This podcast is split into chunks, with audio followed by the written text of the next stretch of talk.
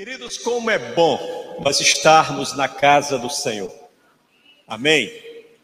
Como é bom nós podermos vir ao encontro do nosso Pai, porque é nos braços dele que nós encontramos segurança, é que nós revigoramos as nossas forças, é que nós podemos acreditar na esperança que é Cristo Jesus. Amém. Nós vamos, nesta noite, compartilharmos uma porção da palavra de Deus que fala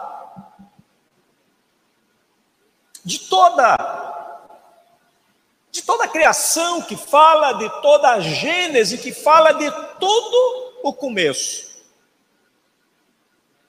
e que fala do motivo da nossa existência.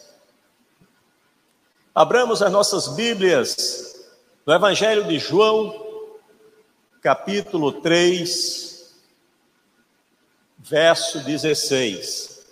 E eu vou convidá-los a abrir a Bíblia, mas eu creio que esse versículo está plantado, está gravado nos nossos corações. João, capítulo 3, verso 16. E diz assim: Porque Deus amou o mundo de tal maneira que deu o seu Filho unigênito para que todo aquele que nele crê não pereça, mas tenha a vida eterna. Vamos dizer todos juntos? A última parte, para que todo aquele que nele crê não pereça, mas tenha a vida eterna. Aleluia. Glória a Deus. Queridos, todos nós nos sentimos em alguma medida atraído pelo que nos acostumamos a chamar de amor, mesmo sem ter a ampla compreensão do que isso significa. Muitos de nós não entendemos não compreendemos a dimensão desse amor. E por isso, muitos não se apropriam. Essa atração que temos pelo amor, você tem a certeza que é porque estamos intrinsecamente ligados a Ele, desde a criação do mundo. Todos nós fomos feitos à semelhança do amor.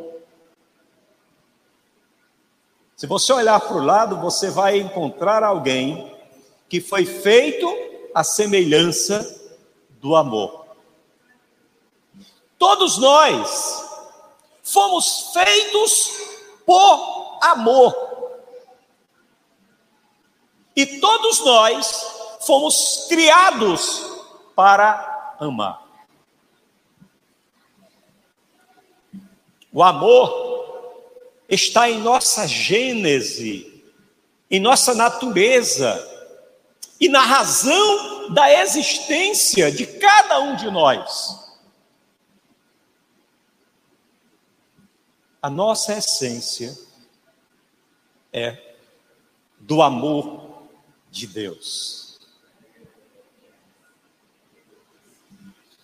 Em nossa busca incessante por esse amor, que não conhecemos em sua plenitude, muitas vezes achamos que o encontramos em alguma sensação.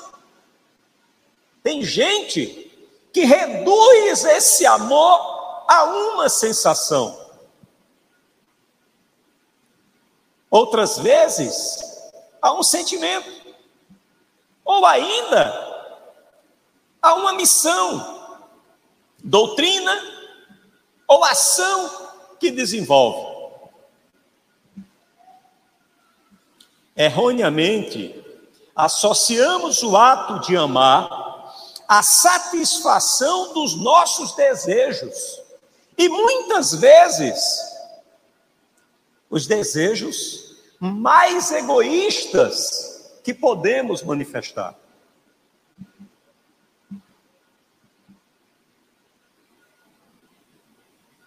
Identificando com com romancismo capaz de nos trazer completude e felicidade, sem dores, sem sofrimento. E esse entendimento, ele, ele contraria o que nos apresenta o texto que foi lido. Nós não temos dúvida, porque foi que Jesus veio. Amém? E a palavra de Deus diz que ele veio por amor. Foi por amor que ele se entregou. Foi por amor que ele se fez maldito. Foi o amor que fez ele se entregar. Foi o amor que fez ele ressuscitar. Foi o amor que fez ele voltar ao Pai. E foi o amor que prometeu ele voltará. Aleluia.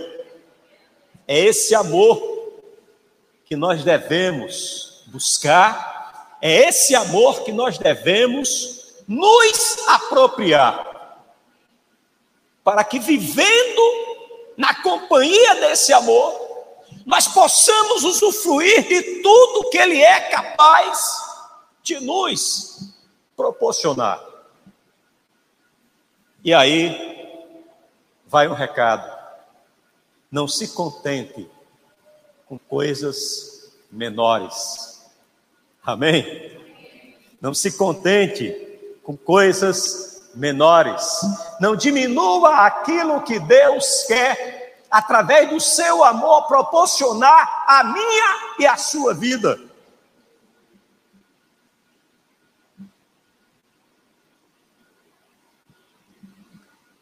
Paulo, o apóstolo Paulo, descrevendo as características desse amor aos coríntios, diz que o amor não procura seus interesses. Então, se algo estiver sendo feito, buscando os seus próprios, os seus próprios interesses, a isso não podemos chamar de amor. Paulo continua dizendo que o amor tudo sofre. Então se prepare. Se você quiser amar, o sofrimento fará parte desse processo. Ele ainda continua dizendo que o amor tudo suporta. E às vezes eu brinco com algumas, alguns amigos dizendo o seguinte: as pessoas às vezes pedem a Jesus para que ele o ensine a amar. E aí Jesus matricula esse cidadão num curso de pós-graduação de amor e coloca alguém que precisa ser amado do lado dele. E não suportamos conviver ao lado de alguém que precisa ser amado. Nós suportamos viver ao lado de alguém que tem sede de amar. Mas Jesus nos amou primeiro. Aleluia. Paulo ainda diz: o amor nunca acaba. Aleluia. Glória a Deus. O amor nunca acaba. O amor verdadeiro é mais do que uma sensação, é mais do que um sentimento, está acima de qualquer ação, missão ou doutrina. O amor ele é um desejo genuíno e contido, manifestado em favor de outras pessoas. Não é à toa que o maior mandamento diz: amar a Deus sobre todas as coisas e ao próximo como a você mesmo, porque nós sabemos que o padrão de amor que deve ser a, a métrica de amarmos o próximo é aquele amor que nós desejamos, manifestamos por cada um de nós. O amor nunca acaba. O amor ágape é uma decisão altruísta, calculada, e intencionalmente manifestada. O amor de Deus, que entregou seu próprio filho, o fez para que tenhamos a vida eterna. E isso, quando aconteceu, não havia nenhum motivo, não havia nenhuma qualidade, não havia nenhuma característica em minha vida, nem na sua vida, para que Jesus se propusesse a essa missão, para que Deus dispusesse o seu próprio filho para vir nos resgatar, para vir nos tirar das trevas em que nos encontrávamos e nos transportasse para a sua maravilhosa luz. Esse é o amor de Deus por nós. Foi esse amor ao qual no qual nós fomos feito a sua semelhança. Não aceite nada menos do que isso. Não aceite viver fora dessa perspectiva. Amém? Precisamos entender que nós fomos feitos à imagem, à semelhança do amor. Uma vez que somos imagem e semelhança de Deus, como está lá em Gênesis 1, 26, e que Deus é o amor, está lá em 1 João, capítulo 4, verso 8, e que Deus permanece em nós, como está lá em 1 João, capítulo 4, verso 12, carregamos em nós a essência desse amor. Além disso, o amor que manifestamos uns pelos outros, não apenas revelamos Deus, mas o seu amor em nós é aperfeiçoado. Meus queridos, e não há momento tão oportuno para nós falarmos de amor como o que nós estamos vivendo os dias de hoje. Não há enfermidade que resista ao amor. Não há intriga que resista ao amor. Não há contenda que resista ao amor. Nós precisamos ser instrumento de Deus para manifestar esse amor a esse mundo que não conhece e que por isso vive na desgraça da miséria que vivem. Nós, eu e você, somos o instrumento de Deus para manifestar esse amor. Amém? Temos que entender que somos feitos por amor. Antes mesmo de criar a humanidade, Deus já havia criado o homem em seu coração e amando-o profundamente, criou os céus e terra, as águas, as plantas, os frutos, as aves, as estrelas, a lua, o sol, os alimentos, enfim, Deus criou uma natureza infinitamente bela e abundante, e ali colocou o homem. A joia da sua criação. nos criou e nos colocou em sua criação.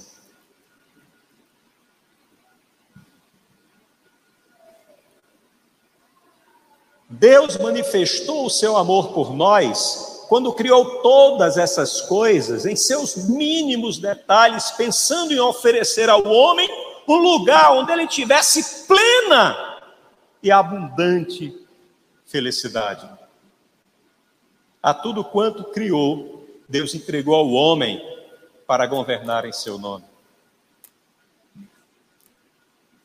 Deus os abençoou e lhes disse: Sejam férteis e multipliquem-se, encham e subjuguem a terra, dominem sobre os peixes do mar, sobre as aves do céu e sobre todos os animais que movem pela terra.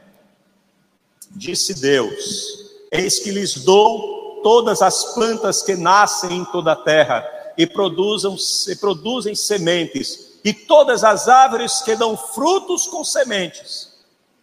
Elas servirão de alimento para vocês e dou todos os vegetais como alimento a tudo o que tem em si fôlego de vida, a todos os grandes animais da terra e a todas as aves do céu e a todas as criaturas que se movem rente ao chão. Assim foi. Está em Gênesis capítulo 1, dos versos 28 ao verso 30. Queridos, e também precisamos entender que todos nós fomos criados para amar. Nós temos essa capacidade, nós temos dentro de nós, nós fomos, essa é a nossa gênese. Com isso, todos saberão que vocês são meus discípulos se vocês se amarem uns aos outros. João 13, 35. O cristianismo só tem sentido se for baseado no amor, se for sustentado, se for alicerçado no amor. Não como uma religião, mas como um relacionamento.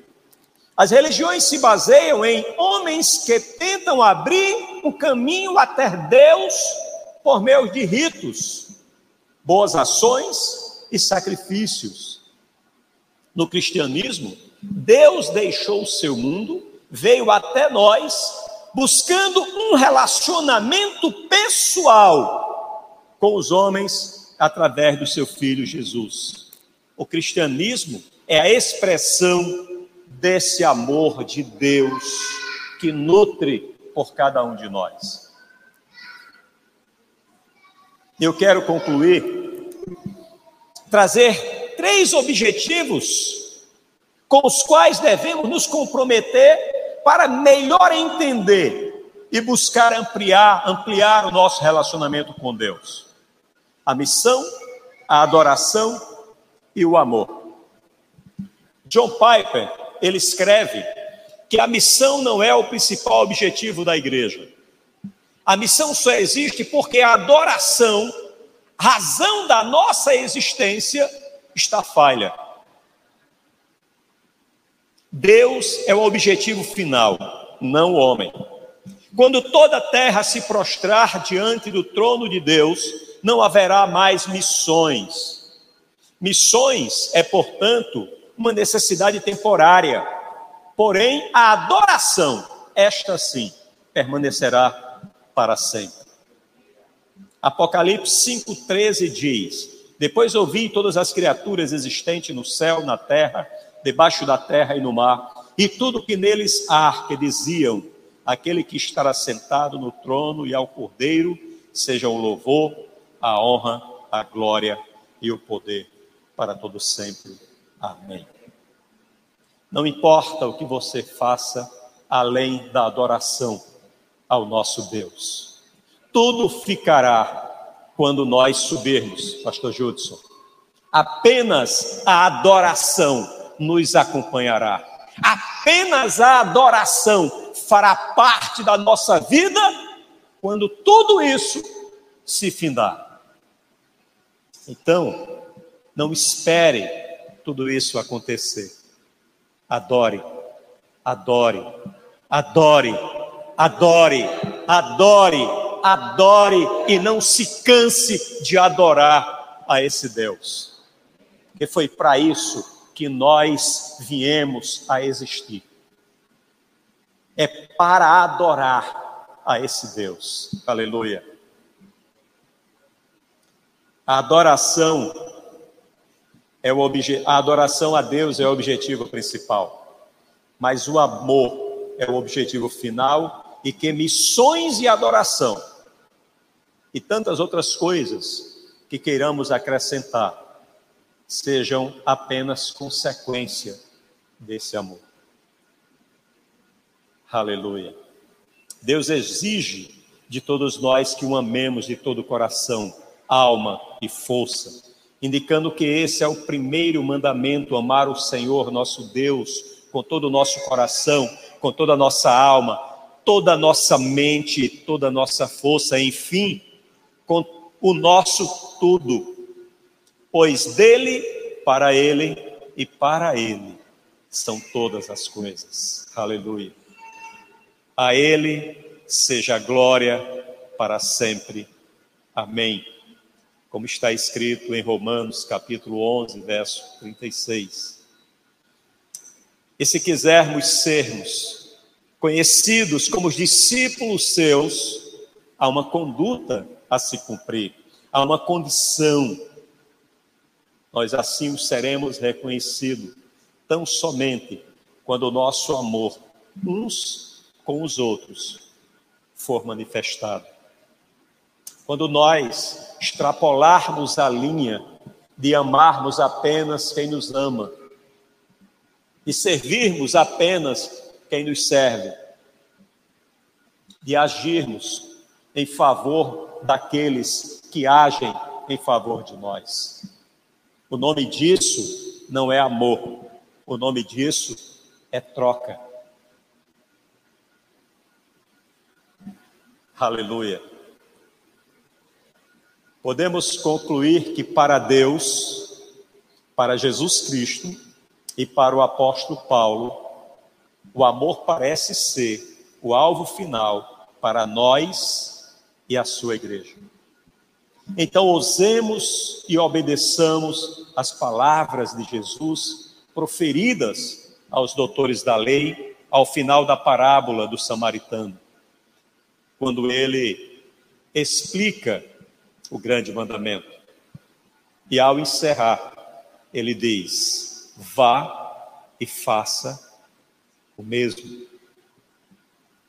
Vá e faça o mesmo. Sabe o que é ir e fazer o mesmo? Podemos buscar uma dica no que está escrito em 1 João, capítulo 10, verso, capítulo 4, verso 10, que diz: Nisto consiste o amor. Não em que nós tenhamos amado a Deus, mas em que ele nos amou e enviou seu filho como propiciação pelos nossos pecados.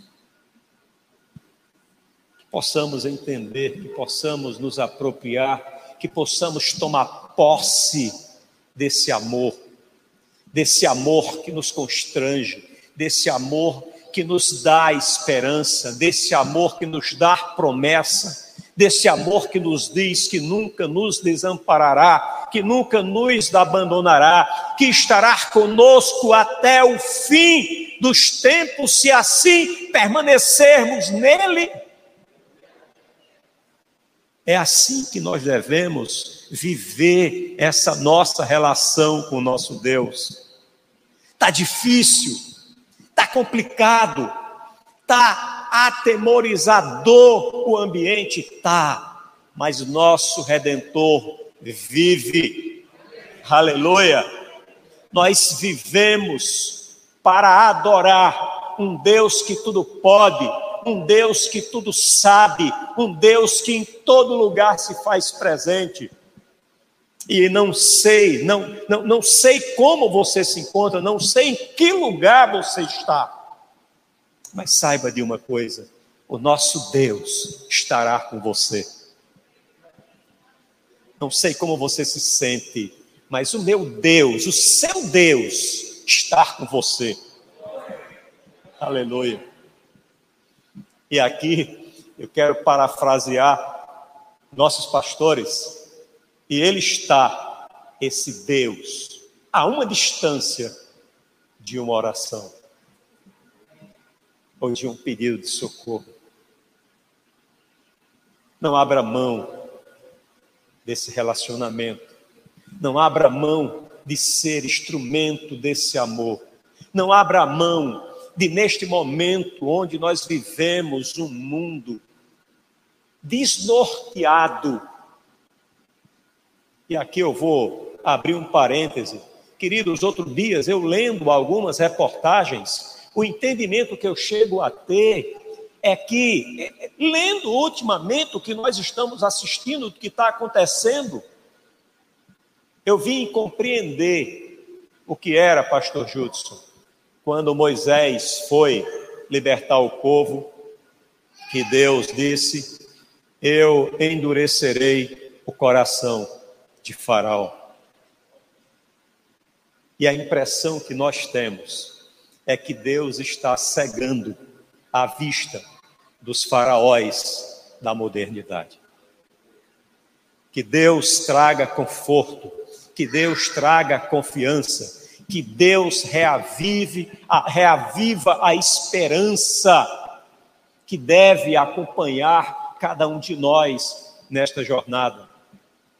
Porque eu não sei de onde você veio, mas eu sei aonde você pode chegar. Aleluia. E aonde você pode chegar, não haverá dor e será enxugada toda lágrima. Que Deus derrame da sua graça sobre sua vida. Que Deus derrame do seu amor cada vez mais, para que possamos transbordar nesse amor e alcançar com ele a toda essa sociedade que não sabe e não conhece a esse Deus a quem servimos. Deus abençoe em nome de Jesus.